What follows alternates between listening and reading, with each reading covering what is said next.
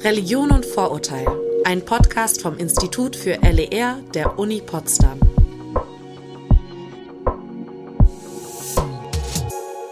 So langsam neigt sich unsere Podcast-Reise dem Ende zu, aber heute wollte ich noch einmal zusammen mit den Studierenden reflektieren. Wie war das Projekt für Sie? Was haben Sie mitgenommen und würden Sie vielleicht als Lehrerinnen auch anwenden? Ich habe Sie gefragt, wie das Seminar Religion und Vorurteil für Sie war. Was haben Sie erwartet im Voraus? Und was haben Sie mitgenommen? Was hat sich erfüllt? Also ich muss ehrlich sagen, dass ich irgendwie so gar keine Erwartung von dem Kurs hatte. Also im Sinne von, es war, also das, der, der Titel Religion und Vorurteil ist erstmal recht groß, deswegen dachte ich, okay, irgendwie geht wahrscheinlich alles. Ähm, was erwartet mich? Und es wurde anfangs auch gesagt, dass wir mit einem hohen Arbeitspensum rechnen müssen, dass es wahrscheinlich kriseln wird in der Gruppe. Und ich dachte, ja, komm, ist halt ein Seminar, machen wir jetzt schon. Ähm, aber es hat sich tatsächlich alles bewahrheitet. Und ich glaube, das war für mich aufgrund dessen auch das intensivste Semester bis jetzt in meinem ganzen Studium. Ähm, also mit diversen Höhen und Tiefen und emotionalen äh, Hürden, die wir da zu bewältigen hatten. Und das hat total viel mit mir gemacht das Semester und das Seminar auch. Also sowohl inhaltlich als auch persönlich, gerade weil wir einfach in dieser Gruppenkonstellation, in Situationen manchmal auch äh, natürlich vor Konflikten standen. Und äh, ich glaube, ich habe das anfangs auch so ein bisschen klein geredet, wie was für einen Einfluss das auf die inhaltliche Arbeit eigentlich haben kann, wenn äh, eine Gruppe mal nicht funktioniert oder ähm, Startschwierigkeiten hat. Und dementsprechend war der Lernprozess irgendwie auf so vielen Ebenen total intensiv und ausgeprägt. Ja, ich kann mich dem im Großen und Ganzen anschließen. Äh, ich hatte als Erwartung an den Kurs eigentlich auch nur, boah, bestehen. So, weil ich halt auch, als ich den Titel gelesen habe, war so, okay, gut. Ähm, klingt tatsächlich nach einem sehr spannenden Kurs, gerade weil die Religionswissenschaften für mich eher so ein Gebiet sind, wo ich mich schwer tue, einfach weil ich wenig Berührungspunkte in meinem Leben bisher damit hatte, als äh, in einer ostdeutschen Kleinstadt groß gewordener Mensch und dachte auch, gerade weil es hieß, ja, in den Gruppen wird es ein bisschen schwierig, das wird schon nicht passieren und ach, eigentlich halte ich mich für einen ganz umgänglichen Menschen, das wird schon alles klappen. Und hat dann doch das ein oder andere Mal, ähm, ja, die ein oder andere äh, emotionaler geführte Diskussion gegeben und halt einfach Schwierigkeiten, die zu bewältigen waren. Und ja, gerade in, in Gruppenarbeitsprozessen hat es ein Riesen-Learning gegeben für mich quasi Soft Skills fürs Studium und auch für den weiteren Berufsweg. Dafür hat der Kurs wahnsinnig viel gebracht, gerade weil man auch größtenteils auch mit dieser Organisation, klar wurde man betreut, aber man wurde schon auch damit alleine gelassen und haben gesagt, ja, ihr macht das alles miteinander aus. Und in Bezug auf die Learnings fachlicher Natur muss ich sagen, dass gerade die Sensibilität für Vorurteile in Bezug auf Religion, für allgemeine religiöse Inhalte und wie und wodurch Menschen angegriffen werden können oder sich angegriffen fühlen können, ja, die ist einfach gestiegen auf jeden Fall und ja, hat einfach Awareness geschaffen und ich denke, das ist super wichtig, gerade auch im Hinblick darauf, das im Unterricht zu thematisieren. Ich glaube, gerade das am Anfang, das äh, ja, fand ich auch, also wenn ich jetzt mal zurückerinnere, ähm, wo wir dann, wir mussten ja dann quasi ähm, alle Weltanschauungen oder Religionen, die wir kennen, Religionsgemeinschaften irgendwie ordnen, so ein bisschen auf so einer Mindmap oder so. Und äh, da klar ist es mir auch aufgefallen, dass man halt irgendwie anfängt, ja, zu ordnen. Aber das sind ja dann wirklich nur diese übergeordneten Konzepte, ohne dass man jetzt da irgendwie Menschen wirklich einteilen kann, weil ja jeder irgendwie verschieden ist. Also ich glaube, durch den Kurs ist mir halt die Pluralität der Religionsgemeinschaften einfach viel deutlicher geworden. Klar, wusste ich schon vorher, aber noch nicht so in diesem Ausmaß jetzt irgendwie, dass man ja. das schon oft oft von dieser einen Gruppe spricht, aber das natürlich gar nicht alle, alle Menschen mit einbeziehen kann irgendwie. Das fand ich auch interessant, dass wir das verglichen haben. Ich habe das schon gemerkt beim Aufschreiben, ähm, dass manche natürlich viel, viel mehr wissen. Das ist ja auch gar nichts, also ist ja normal. Aber was dann für untergeordnete Sachen es überhaupt alles gibt, und da standen definitiv noch nicht mal die Hälfte drauf. Also es war schon sehr interessant zu sehen, ähm, wie verzweigt das eigentlich alles ist und ähm, genau, dass wir eigentlich viel zu allgemein in solchen Sachen denken. Also halt auch aus welcher Perspektive man selber irgendwie so groß geworden ist oder so, weil ich selber bin nicht gläubig. Ich kenne auch nicht so viele Leute, die wirklich gläubig sind. So, und dann denkt man natürlich, oh ja, das ist ja die Mehrheit der Gesellschaft, weil es im eigenen Umfeld so ist. Und ich fand es ganz spannend, als Frau Vorpal da eben auch diesen Input zugegeben hatte und meinte, ey, das ist gar nicht so. Und auch diese Gegenüberstellung hier mit das religiöseste Land Europas und das unreligiöseste. Und warum ist denn das überhaupt so? Das fand ich schon irgendwie ganz interessant. Hat mir auch was gebracht, würde ich jetzt mal so sagen. Ich liebe, wenn ein Kurs irgendwie doch einfach einen selbst so beeinflusst oder so verändert, dass man eben sogar seine Sicht auf Sachen ändert. Und das hat es eindeutig gemacht. Und ich kann immer auch nur zustimmen, es hat auf jeden Fall Spaß gemacht. Das haben wir, glaube ich, auch oft genug erwähnt. Aber es heißt nicht, dass es nicht trotzdem mit sehr viel Arbeit verbunden war, dass wir nicht trotzdem auch oft doch gestruggelt haben, dass wir eben dachten, wow, das ist so viel Arbeitslaut, das kriegen wir nicht hin. Wir haben auch gedacht, wir würden das mit dem Podcast nicht schaffen, hatten da auch unsere Zweifel. Und im Endeffekt ist eines der coolsten Projekte, was ich tatsächlich bis jetzt gemacht habe. Wie gesagt, wann kann man schon mal an der Uni sagen, hey, ich habe mal eben zwei Shows, zwei Netflix-Shows miteinander verglichen. Als ich das auch immer erzählt habe, war so, hä, als ob. Also ich bin in den Kurs eigentlich ohne Erwartung reingegangen. Ich dachte mir so, ja, Projekt, schauen wir mal, wie es wird, was wird.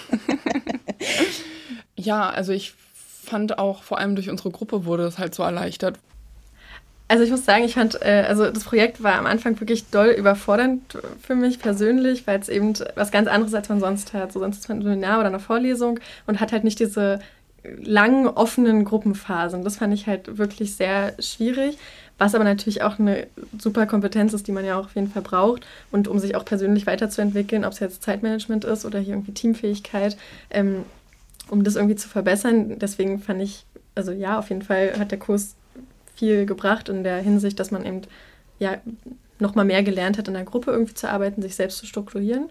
Und thematisch ist mir halt einmal wirklich aufgefallen, also klar, Religion steckt halt überall drin, nochmal diesen Unterschied auch zu sehen, was wir halt im LER-Unterricht dann unterrichten müssen, dass wir eben nicht religiöses Wissen irgendwie unterrichten, ja, dürfen, klar, das ist klar, aber wie man das einfach unterscheidet, ähm, das war echt spannend für mich zu sehen. Ich fand halt diese anfänglichen Fachinputs richtig sinnvoll und hilfreich mit dem Othering. Weil am Anfang habe ich es auch nicht so richtig verstanden, weil da so eine große Diskussion darum entbrannt ist. So, aber ich habe dann eben auch mal so ein bisschen in meinem Alltag so beobachtet, wann einem das mit dem Othering begegnet ob man vielleicht auch selber andere othert. So, und ich fand es eigentlich mal ganz spannend, so das besser zu reflektieren und da auch ein bisschen stärker drauf zu achten, weil auch am Anfang sollten wir da auch irgendwie so Vorurteile hinschreiben irgendwie, auch mit diesen Religionsgruppen oder so und ich finde, es ist einem dann doch schon so das ein oder andere da mal aufgefallen, was einem vielleicht schon irgendwo begegnet ist, was man jetzt aber vielleicht so auch gar nicht so krass hinterfragt hat oder so. Und ich finde, es hat schon ein bisschen zum Nachdenken angeregt. In unserem Podcast haben nur drei Gruppen präsentiert. Ihr habt quasi einen kleinen Vorgeschmack bekommen von dem, was im Seminar wirklich alles stattgefunden hat.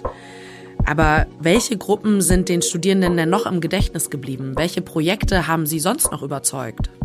Ganz besonders spannend fand ich die eine Gruppe, die ist mir noch im Gedächtnis, weil das mit einer der letzten war. Sie hatten äh, Interviews geführt mit Lehrkräften und gefragt, welch oder wo ist Religion im Kontext von Schule problematisch oder wo zeigen sich Probleme auf von Religion in Schule.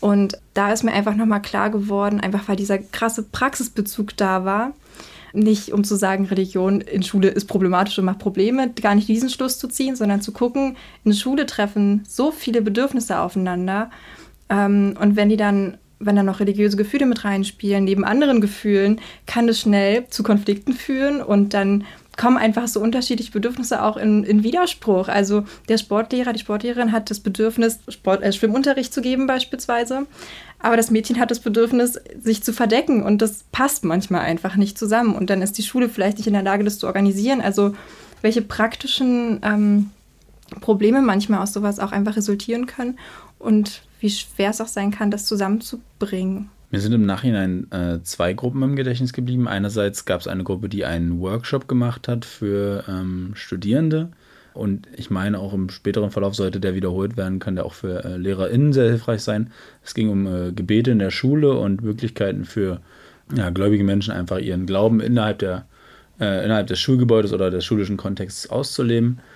Man wurde einerseits mit Situationen konfrontiert und sollte die bewerten, ob sich die Person, die in der Situation geschildert wurde, verändern soll, ob man sein eigenes Denken überdenken soll oder ob niemand irgendwas falsch macht und keiner muss etwas verändern.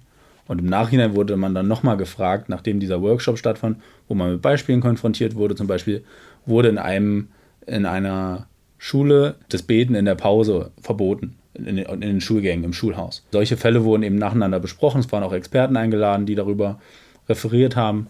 Und im Nachhinein wurde man eben nochmal vor diese Situation gestellt und sollte gucken, okay, wie bewerte ich die jetzt?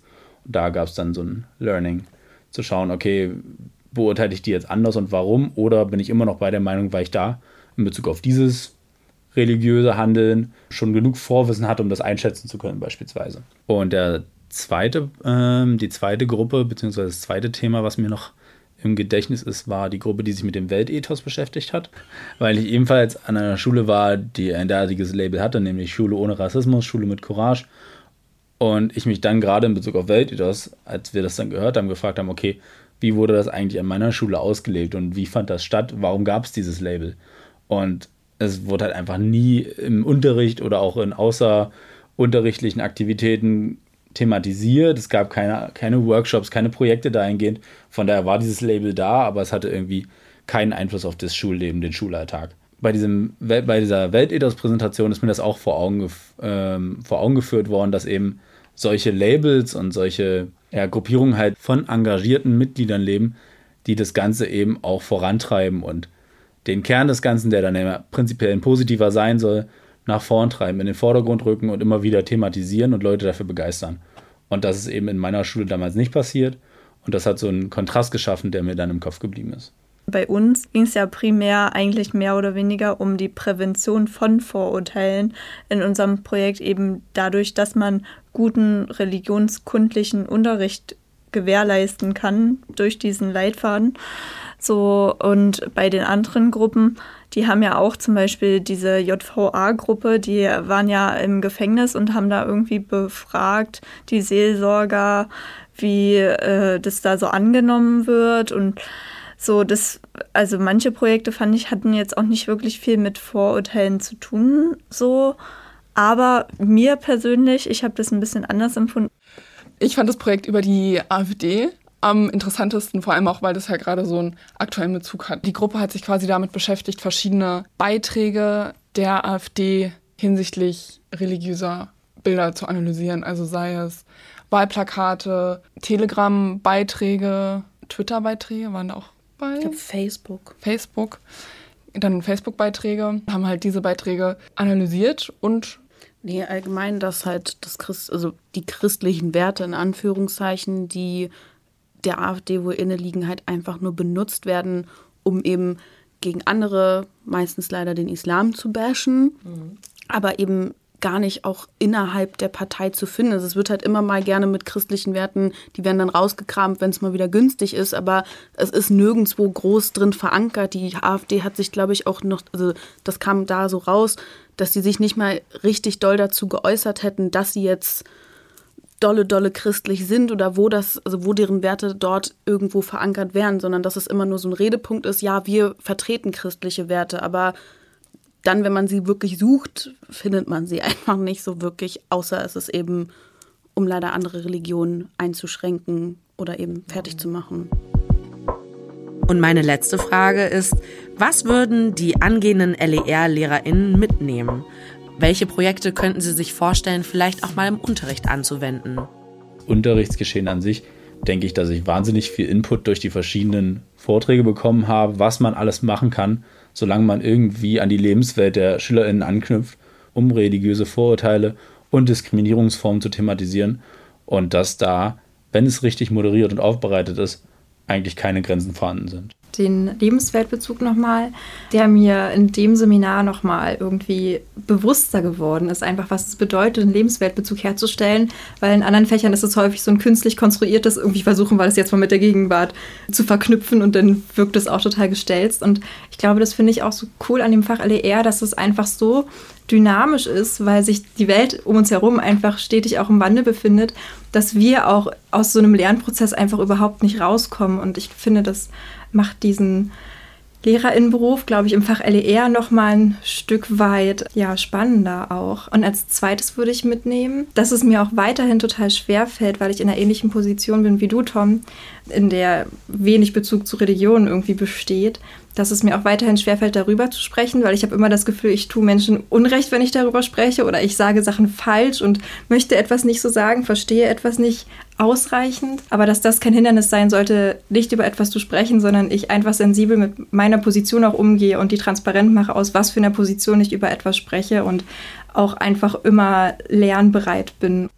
Aber ich glaube, man kann vielleicht ganz gut einzelne Themen für den Unterricht abwandeln, wie zum Beispiel hier das mit dem Rap. Das fand ich halt wirklich doll spannend, weil ich mich damit auch nie auseinandergesetzt habe. Aber ich glaube, dass es natürlich bei Schülerinnen und Schülern in dem Alter, wo wir später unterrichten, ein richtig guter Aufhänger sein kann für den Unterricht. Also, dass man sich sowas dann nochmal angucken kann, um dieses Thema aufzugreifen, ähm, was mir vorher ja auch nicht klar war. Deswegen, ich glaube, da kann man so die einzelnen Themen später so ein bisschen einbeziehen, um so, ein, so einen Aufhänger zu haben. Ja was halt auch voll wichtig ist für unsere zukünftige Tätigkeit als LER-LehrerInnen, ist einfach, dass man äh, nochmal so in diese Religion so reingetaucht ist, so auch tiefer reingetaucht ist und ja, da einfach vielleicht auch nochmal so ein Gefühl bekommen hat für diese Diversität, die da herrscht, was man natürlich auch auf andere Religionen anwenden kann, was man dann vielleicht später auch irgendwie weitergeben kann. Oder dass man den Unterricht darauf einfach anpasst. Indem wir sozusagen in diese gelebte Religion eingetaucht sind, haben wir bestimmte Stereotype aufgebrochen, die wir hatten. Indem wir halt auch mehr rausgefunden haben, indem wir uns mehr befasst haben, haben wir halt entweder Vorurteile, die wir selber hatten oder Stereotype, die wir eben selber verinnerlicht hatten, entweder für uns aufgebrochen und auch hoffentlich am Ende mit unserem Projekt auch ein bisschen mehr darstellen können, dass es eben entweder nicht so ist oder dass wir das eben versucht haben aufzubrechen. Ich glaube, bei mir, vor allem zum Anfang des Seminars, als wir noch die Themenfindung hatten, dass ich mich halt selten überhaupt damit befasst habe, welche Vorurteile ich habe bestimmten Religionen gegenüber und bei welchen Religionen ich eigentlich wirklich wenig weiß und nur ein Bild habe, wenn ich an, an die Religion denke. Also zum Beispiel, ja, ich habe jetzt im Studium auch viel über den Islam gelernt, aber trotzdem, glaube ich, habe ich da noch sehr viele Vorurteile und auch sehr viele Stereotype und Dinge, die ich einfach gar nicht weiß und bei denen ich nicht mal weiß, dass ich die nicht weiß. So, dass ich einfach einen blinden Fleck dafür habe.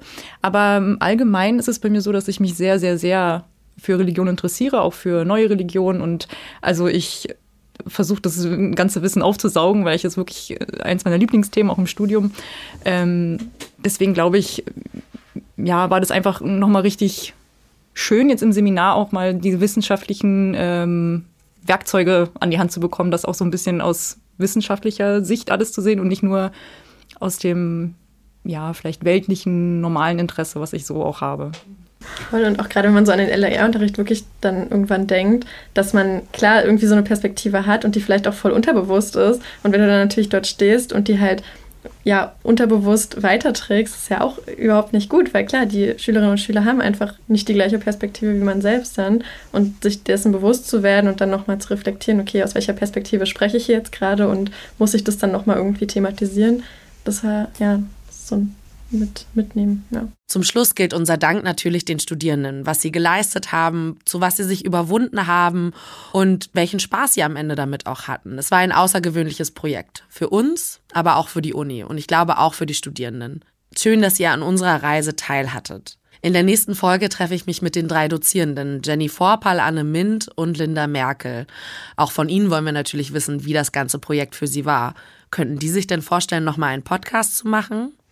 Schaltet ein zur letzten Folge Religion und Vorurteil. Religion und Vorurteil wird produziert vom Evangelischen Rundfunkdienst Berlin. Sounddesign und Schnitt Steven Gödicke. Redaktion und Moderation Viktoria Hellwig.